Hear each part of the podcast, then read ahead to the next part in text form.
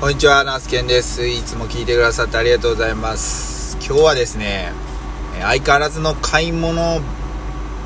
の下手くそさについてね、話をしていきたいと思います。まあ、なんでか、なんでこういう話するかっていうとですね、今日、まあ、あの、作業、農作業をね、するにあたって、あ、ちょっと、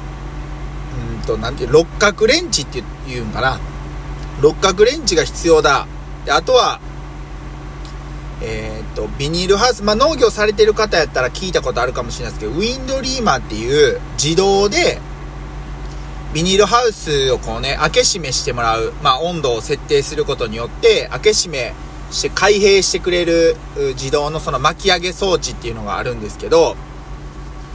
それを取り付けるにあたってですね、あの、その六角レンチと、あとその、その配線をつなぐにあたってね、ピン型のなんか差し込み端子っていうのが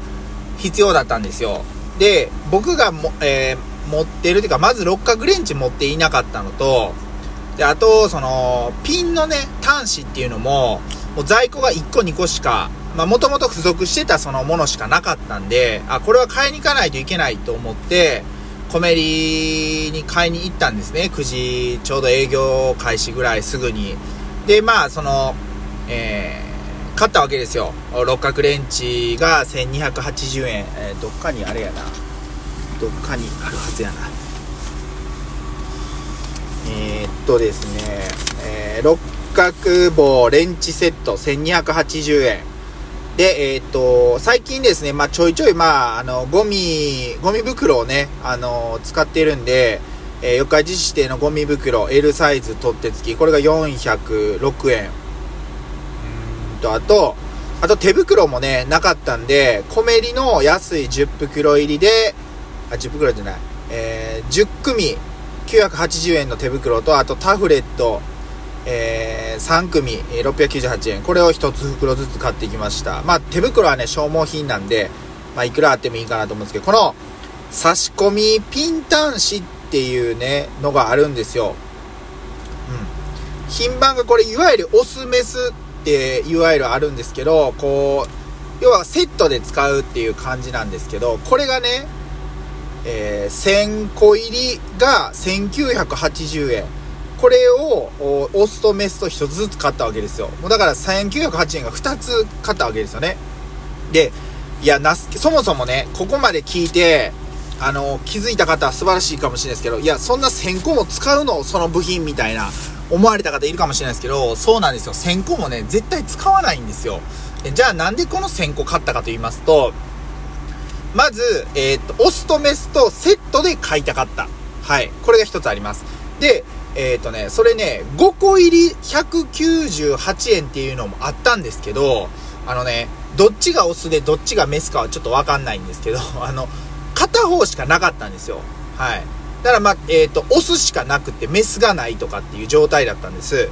で、ってことは、オスだけ買うてっても、その、メス側がないんで、意味ないわけですよ。セットで買う必要があったんで。干したら、コメリに、オスはあるのに、メスが一切在庫がなかったんですよ。ってことはおそらくですけど、あのーごっそりなかったんで、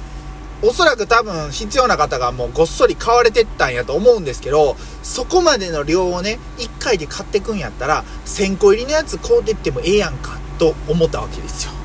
はい。で、もうね、ね、もう泣く泣くその1000、1908円1000個入りの使わんようなやつをもう購入せざるを得やんくなったわけなんですけども、まあただね、かまあ唯一救いなんが価格の面で、まあえっ、と、5個入りで、まあ約200円なわけですよ。はい。5個入り200円。1個あたり、えー、まあ40円ですよね。はい。で、それが1000個入りで、まあ約2000円なんで、1個あたり20円なわけですよ。だからまあ約半分の値段で、まあ、購入できたことを考えれば、まあそれはそれで良かったんかなと思うんですけど、まあ多分僕が一生農業やっとっても1000個も使わんやろうなっていうぐらいの、あの感じなんで、やっぱね、なんかこう想像以上にこうお金がかかってしまったりとか、うんなんでこういう時に限って片一歩がないんやっていう時、えーでもそれを買わざるを得やん。すごいなんか自分の中でモヤモヤした感情だけが残ってしまってでその後の帰りの車の中であぱりなんかこう自分って買い物下手くそやなと思ったわけでございます。今でもそういう風にこうね突発的にいると思って買って使わなくなったまあ何て言うんですかね部品、えー、とか道具とかって結構あるんでうーんなんかもうちょっと買い物上手くなりたいなというふうに思っているわけでございますあのちょうどね昨日も配信してダウンをねあの今ちょっといろいろこうモンベルのえー、ダウンにしようか、ナンガのダウンにしようか、はたまた他のダウンなんかあるのか、あみたいな話をしてたと思うんですけど、そもそもの大前提として、お前ダウン着るん？みたいな感じなんですよね。はい。まあ、あのー、仕事をね、週に、まあ、5日6日やってて、えー、休日アクティブに動く人とかだったらいいんかもしれないですけど、仕事でダウンはまあ、まずもって着ないんで、まあ、それだったら、別にその、そこまでのね、あの、ダウンに投資をせんでもええのんちゃうんかと思ったりするわけでございます。はい。まあまあ、こんなこと言い出したらね、キリがないんですけども、なんかそ、いつもね、これはね、僕疑問に思うわけですよ。はい。まあ、仕事で使う作業着とか、まあ、あのー、の方が、使用頻度と使用する場面としては圧倒的にこう多いわけだと思うんですよ。えー、けどあ、僕の場合はね、はい。僕の場合は週、例えば6日、つなぎの作業服で、夏場は空調服、まあ冬場はベストとかね、着て作業をしているわけなんですけど、で、週に1回、まあ休みがある時でも、別にそんな、例えばですけど、寒い時期にね、えー、どこか雪山に登るわけでもないし、そんなスノーボードとかウィンタースポーツをこう、ガツガツするわけでもないです。え出かけるっつっても、例えば近所のイオンモール行ったりとか、あまあ、ふらっとね、あの、スーパーに買い物行くぐらいなんで、そんなガトーな、そういうダウンとか、まあそういうの必要かって言われると、うん、まあ正直必要じゃないよなって思うわけなんですよね。それやったらまあ1枚多く着てきゃええやんかっていうところなんですよ。だからまあ、結局その、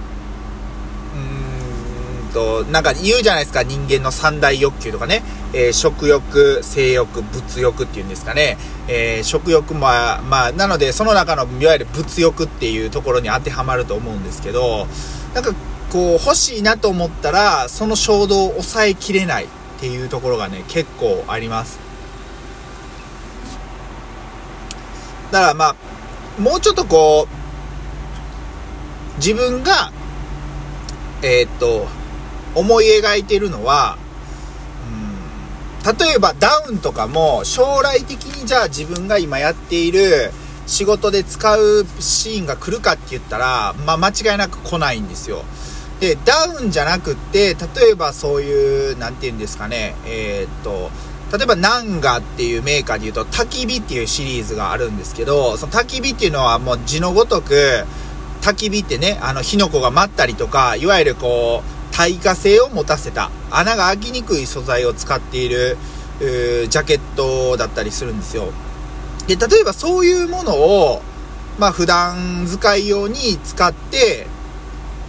まあ何年か経った後に買い替えた時にそれを仕事用に回すっていうのは全然ありやなと思うわけですよ。まあなんでかっていうとやっぱりそのもともとそういう汚れとかあそういうまあ耐久性ですよねに長けてるからかなと思います。だからそういうことを考えると、うーん、まあその破れ、えー、にくくて、えー、まあ撥水性もある程度あって、なおかつ修理してもらえれるような、そういうものを購入していった方が、長い目で見た時に、えー、4、5、えー、普段着で、例えば2、3年、えー、それ以降はあ仕事着として使うとかっていうね使い方ができたら多分ずっと身につけれるんちゃうかなと思うんでそういう買い物の仕方をがしたいなと思うわけでございます。はい。そんなことをねあのまあ、昨日も考えてたし今日もコメリでそうやってこう自分うまいこと買い物できへんなと思って、今こう、ちょっとこのモヤモヤをね、あの、ちょっと、話したかったんで収録ボタン押したんですけども、まあどうですかね、この話ね、なかなかこう、うまいことまとめれないんで、まあ伝わりにくかったりとか、まあお聞き苦しいっていう風に感じた方いるかもしれないですまあ本当申し訳ありません。えー、まあそんな感じでね、えー、思ってます。今日は、午前中で、まあお昼今日前なんですけども、まあ午前中で作業終わって、えー、今日は帰りたいと思います。明日はあ朝からですね、路地の、えー、ナスビやったり、タイナス、試験的に作っているタイナスを収穫、しまして、まあ、箱詰め、袋詰めします。で、午後からね、ビニールハウスの方に小松菜の種まき作業っていうのを行っていきたいなというふうに思っております。はい。まあ、今日はこんな感じで、えー、終わりたいと思います。まあ、最後まで聞いてくださってありがとうございました。まあ、日曜日の午後なんでね、皆さんお休みの方多いかもしれないんですけども、ぜひごゆるりと過ごしていただければなというふうに思います。おすすめのラジオは CBC ラジオのね、あの、若狭健一のスポーンっていう番組、あ土曜日か、やってんのは日曜日はやってないんかな。やってなかったかもしれないです。もしタイムフリーとか、えー、で聞ける方はぜひ聞いてください。まあ、この東海地方、まあ、主にね、中日ドラゴンズのニュースだったりとかを、言ってくれてるラジオなんですけど、非常にあの、データに基づいて、まあ面白、楽しく、僕らに野球情報をね、届けてくれるんで、はい。いいラジオやなと思います。今日はこの辺りで。では、さよなら。